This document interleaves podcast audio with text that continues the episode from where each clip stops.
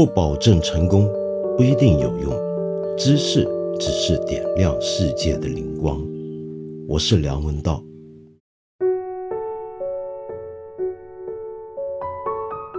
这几天有很多朋友，呃，日子过得很困难。呃，我甚至知道一些年轻朋友，简直有两天像如丧考妣一样。为什么呢？因为有一个资源网站被关停了。什么叫做资源网站？这个说法是只有今天我们在大陆的同学们才会了解的一个词。正如生肉跟熟肉，这都不是以前的中文，也不是海外别的地方的华人能够理解的概念。他们全部都跟盗版的影视资源相关。简单的讲呢，就是最近陆陆续续有好几家非常重要的，很多朋友常常上去寻找各种影视材料的影像片段的这些网站被关掉了。为什么呢？很简单嘛，因为他们盗版了。嗯，里面有的这些所谓的资源，不只是一些热门的杰作，比如说最近非常火的《流浪地球》各种商业的影片。而且还包括了国外或者世界各地的一些非常小众的电影跟电视剧。那么现在这样的一个免费的盗版的网站被干掉了，为什么大家会这么难过呢？首先，我要把话说在前头。呃，我们看理想作为一个文化机构。我们自己是很珍视自己的知识产权，也很重视人家的知识产权。那所以，我们这种靠知识版权为生的机构，这是我们的命脉。我们当然不赞成这样的盗版行为。可是话说回来，我很能够同情的理解，为什么大家会觉得这些盗版网站的沦丧，呃，是让他们觉得非常难过。乃至于有些人到了生不如死的这样的一个地步，理由很简单，因为这里面呢不只是钱的问题，也就是说，并不是说你给不给得起钱去买正版或者看正版，而是有很多情况下你想看正版都不知道在哪找。那么另外一种情况呢？就是国内是能够有这些所谓的正版资源，比如说美剧、英剧一些，呃，重要的国外的商业电影。可是问题是，所谓的正版，我们平常看到的正版，在国内很多时候其实是被删节的版本，也就是因为要符合国家条例和本地的观赏习惯，难免要出现一些删节的情况。那么这个时候，如果大家想看完整版，在什么地方能看得到呢？那恐怕就只能是这些所谓的资源网站上面才能够找得到了。那么这让我想起来我自己年轻的时候的事情。我自己呢，就是一个受惠于盗版，呃，良多的一个这么长起来的一个文艺青年。小时候，呃，像我小时候很喜欢听。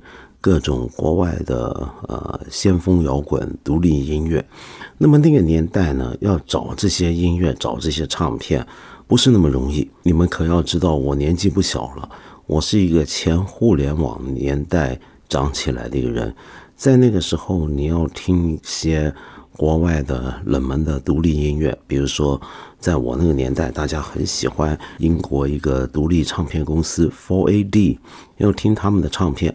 那该怎么办呢？那当然是可以买到正版的。我们在香港，但是问题是有时候唱片行没有，那你要想办法，要通过邮购的方法来取得。那么这是一个非常复杂的过程，而且非常昂贵。你作为一个普通的中学生，你怎么可能每一张唱片都这么买回来听呢？于是呢，香港当时就流行这么一种产业，叫做租唱片，也就是在旺角吧，我记得那里面有一些比较租金便宜的商场，有好几家这种唱片行，它是能卖唱片给你，可是同时它也有租的服务。那你租回去怎么办呢？那个时候呢，我们还有卡带，那么我们把这个唱片租了回家，然后呢？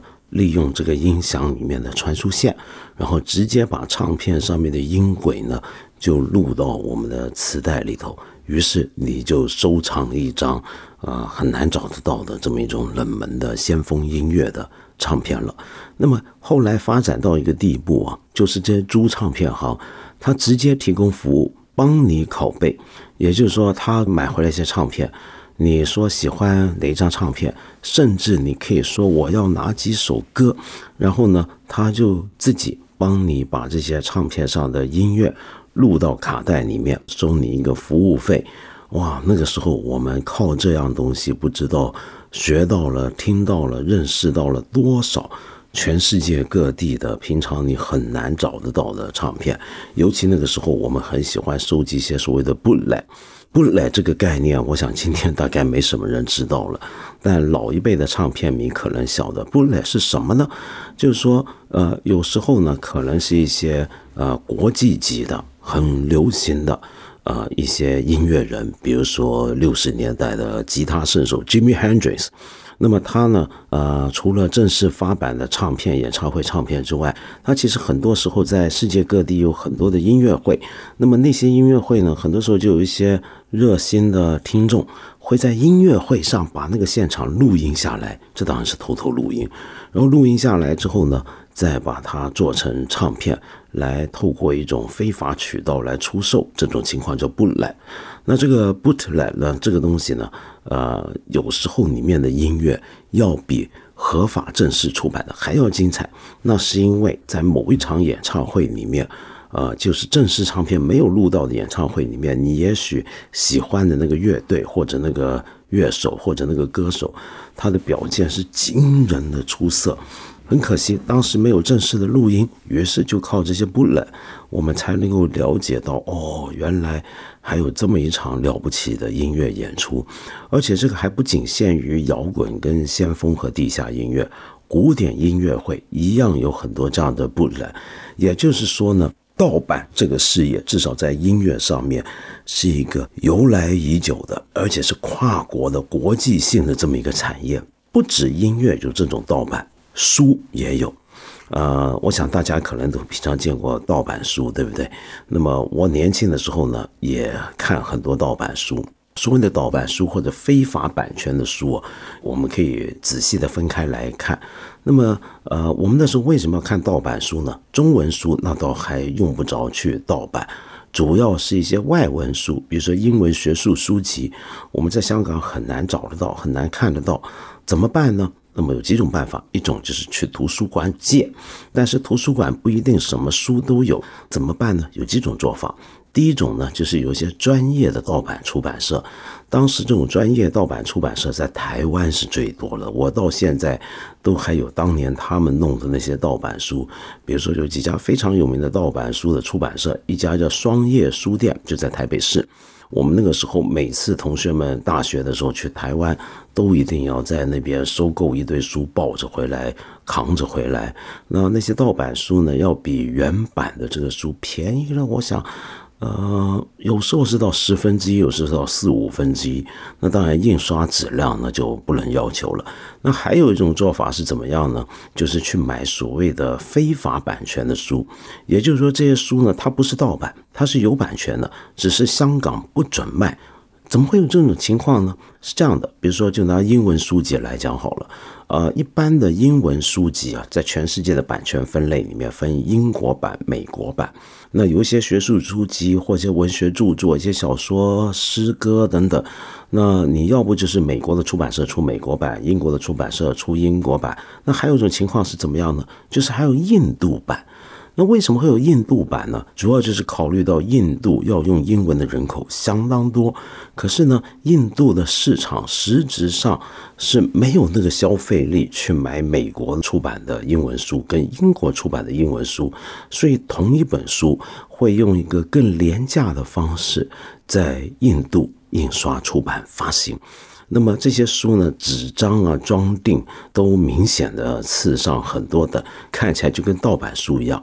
它是合法的，是在印度准许销售，但是不准卖到香港，因为香港的英文书籍在版权归属上是属于英国那边的范围。我们那时候也有一家书店专门卖这种印度版的书，那更狠的是怎么样呢？就直接自己来盗。呃，我那时候也干过这种事儿，就是到图书馆把一些我们喜欢的书拿出来影印。那么自己一张一页的影印呢，那当然非常痛苦，耗时甚巨。万一这是个大部头的著作，那就麻烦了。我们可以这么干：我们跑去找外面的专业的影印服务公司帮我们影印，影印好了一沓纸之后，甚至他还会帮你裁好，然后按你的要求方式，用线装啊，要精装啊，怎么样都行，简直有点像古典买书的方法。你知道吗？以前古时候，呃，到了启蒙运动年代，在欧洲有很多的书啊。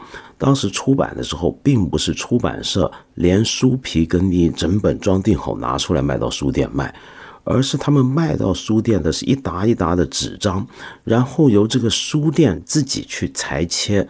自己去装订，所以就可以按照客人的要求，你喜欢用什么来装订呢？你喜欢这个书皮是小羊皮呢，还是牛皮呢？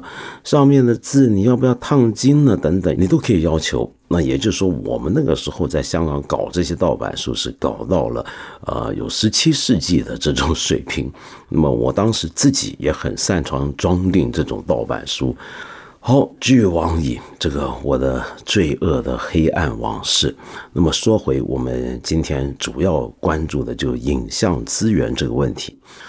在我那个前互联网年代，那么作为一个文艺青年，怎么样才能看到一些世界各地的艺术电影、冷门的独立电影？还有一些你耳闻已久，在书上看过无数人谈过，但你就没办法亲眼看到的大师级的电影作品呢？正规而且最理想的办法，当然是去电影院去看。那么当时香港呢是有几个合法渠道，有一些艺术电影院或者一些电影会所，或者一些文化中心，比如说香港艺术中心等等。那么是时常的会播放一些艺术电影。以及一些过往的大师作品，那么更不用说一年一度的香港国际电影节。我们那时候当影迷，就几乎天天泡在那。我最高记录在电影节是一天看五场电影，为的就是要想办法把一些以前没办法真正看到的大师电影补回来。比如说安东尼奥尼啊、塔可夫斯基啊、萨忍哲雷啊、黑泽明、小金二郎、陈赖一喜呢，这些都是这么看回来的。这么去看电影，当然最爽。最好，可是始终你觉得还不够，你的视野范围是有限的，呃，而且你要碰运气，这些电影不是总是都在电影院播放，你有机会碰得着，那怎么办呢？那还有一个办法，我们那个年代有录影带，那就要想办法去看录影带，而这些录影带呢，正版的很难很难找得到，那怎么办呢？就有翻版。又是台湾哇！台湾真是个海盗王国。那个年代，我们跑去台湾，呃，买很多这种翻版录影带。那么，或者是大家一起筹款，那么去买一批，然后大家呢用这个共同的筹款来。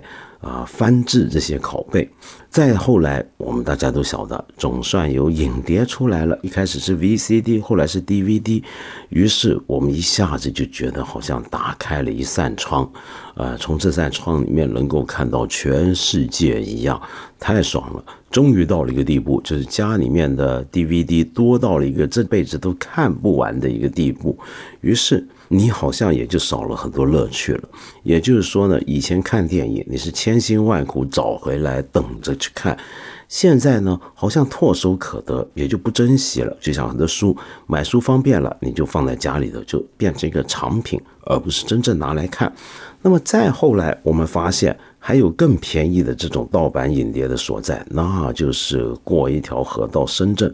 彼时大陆已经大江南北都是盗版这种光碟，我们透过这些盗版光碟，你可以说是喂养了多少代的啊整个华人世界的文艺青年跟影迷，就连今天很多第五、第六代的导演，我敢说，如果没有这些盗版资源，他们年轻的时候是不可能看到那么多国际级的了不起的艺术家的作品的。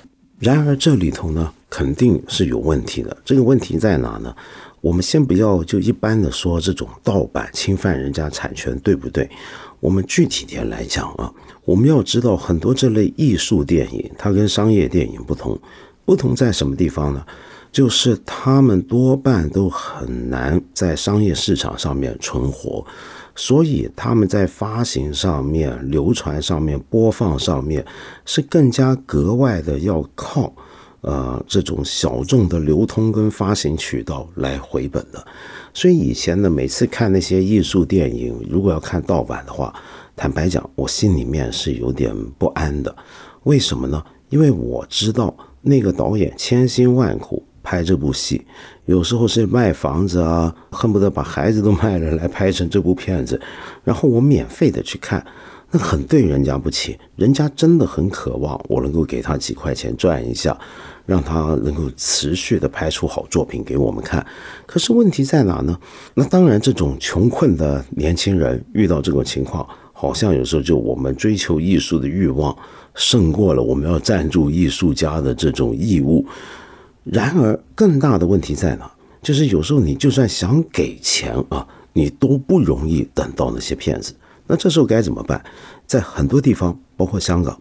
呃，后来都有个最理想的解决方式，那就是图书馆。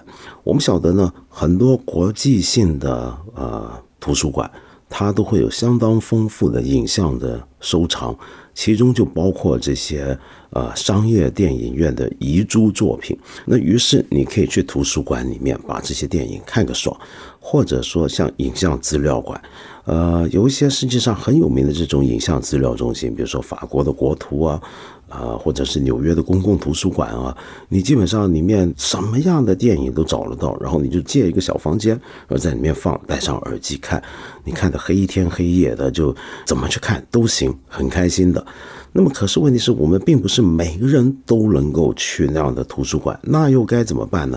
还有一个办法，最近几年呢，有一个很有名的网站叫 Canopy。那 Canopy 这个网站呢，是一个影像指数专业程度比得上奈飞 Netflix 或者呼噜呼噜 Amazon 这些呃流媒体网站的。那里面呢有大量的好电影，而其中甚至包括我们艺术电影影迷心目中的至宝，比如说美国的标准收藏 Criterion Collection，那么他们制作的最精良版本的这些艺术电影，你都能够在这个 Canopy 网站里面看到。但是有一个前提，这个网站不是说你给了钱付费了当会员就能看。它是跟全球许多重要的公共图书馆合作的，那么也就是说，你首先要成为这个公共图书馆服务的对象，在这个联网之内，你就能够利用你的图书馆的借阅证的编号去登入这个 Canopy，然后在里面就能够很轻松的啊看到这些影史上重要的作品了。那么，请问我们国内有没有任何图书馆？公共图书馆、大学图书馆加入它呢？呃，坦白讲，我到现在还不晓得。以我所知，似乎是没有。那没有的情况，你该怎么办呢？那其实还是有办法的，就回到老办法了，也就是正儿八经的给钱去买。但是问题是，给钱去买你也买不到啊，有些情况。比如说，现在有一些的电影网站上面的影像，它其实根本没有商业发行。呃，例如全球仅次于 YouTube 最多人去浏览的 Vimeo，我常常在上面看到世界各地很多的新秀电影人、呃录像艺术家的作品，他在国内是看不到的。那这又该怎么办呢？这就说回我们今天碰到的难题了。这个难题是什么？第一，呃，其实，在今天我们中国。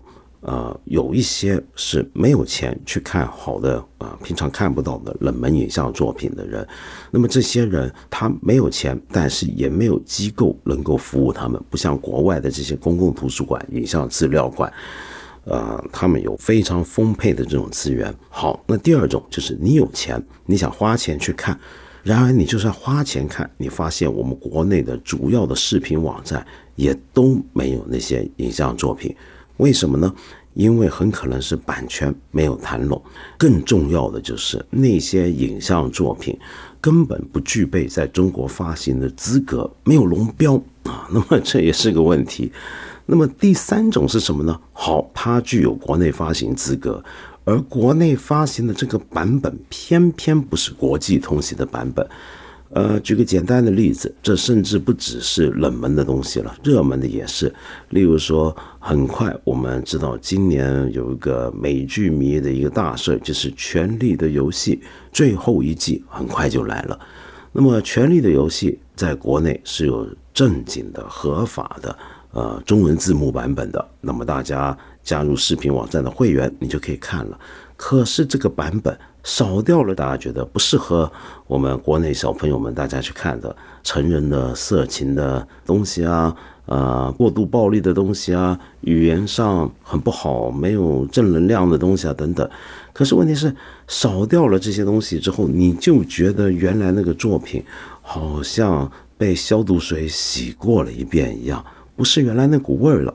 那该怎么办呢？这时候最后无可奈何的。大家只好上这些资源网站，也就是说，资源网站它不只是一个很负面的侵犯到了国内的商业影视制作人跟版权拥有者的这么一个网站，它还一举解决了刚才我说的几种人的困难。第一种就是没有钱去享受这么多的影像资源的朋友；第二种就是你有钱但是无处可觅的。这些人，第三种就是你不满于国内的现在的这些影视播放的情况的人，那么这三种人一旦遇到像这个影视资源网站被干掉，他以后该怎么办呢？这就让我想到，呃，二三十年前，呃，我们艺术界的一些情况，就是明显会出现一种，因为你拥有的知识的资源的多寡。而决定了你在某方面的地位跟能力。二三十年前，并不是所有的中国艺术家、电影人、音乐人都能够方便的出国或者看到国外的东西。在那个时代啊，几乎是谁能够掌握国外的信息更多，哎，他在国内就可能有机会更牛了。为什么呢？因为举个简单的例子，他知道世界各地的。自己从事的这个领域的最前沿的状况，所以他创作出来的东西说不定能够跟得上国际的最新潮流。比较坏的一种是什么呢？就他直接抄外头的一些东西，就欺负我们里面自己人不知道。因为他抄了，你也没办法知道他是抄，你还觉得他这个人好厉害，这个创作，其实他抄回来的，他就欺负我们，不知道他抄回来，我们怎么不知道他抄回来呢？因为我们看不到他去抄的那些东西啊。那么也就是说呢，这种情况我担心会不会重新来临？没想到今天在全球化的年代，我们还有可能会出现这种艺术影像资讯的。这种距离跟鸿沟，但是好像也很无可奈何了。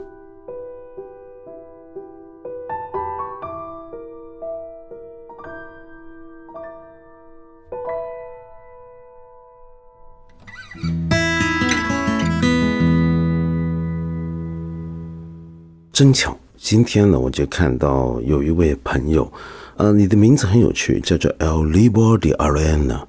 呃，你留了这么一个问题，就跟我们今天谈的这个盗版问题相关。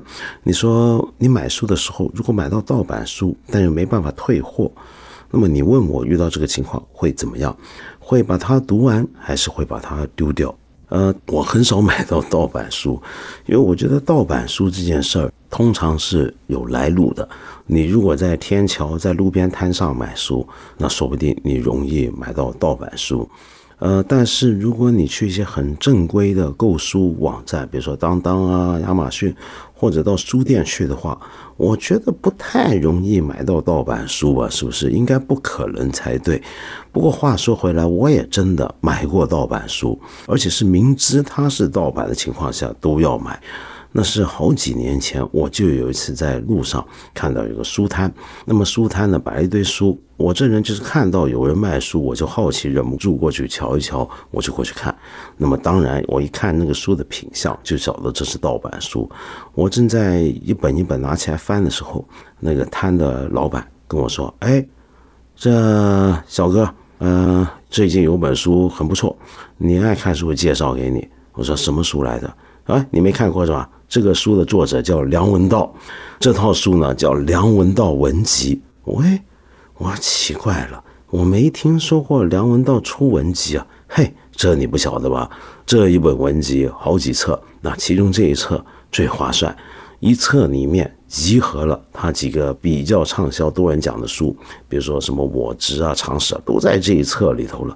我说哟，这了不起，太划算了。呃，一本多少钱来着？跟他啊看好这个价钱，我就买了。那这本梁文道文集呢，果然是一卷里面包含了四本梁文道写的书。那么印的是啊密密麻麻，这里面的字非常的实在啊，不骗人，不像这个正版的书呢有那么多的留白，非常划算，我就把它买了回去，不止买了回去，而且当晚就把它从头到尾看了一遍，啊，所以这本盗版书我直到今天都还珍藏起来，我不知道算不算是回答了你的问题。我们八分这个节目每星期三、每星期五都会在看理想 APP 和看理想微信公众号同步更新，欢迎你给我留言，提出你的问题或者建议。我们今天就先聊到这里了，下期节目再接着谈。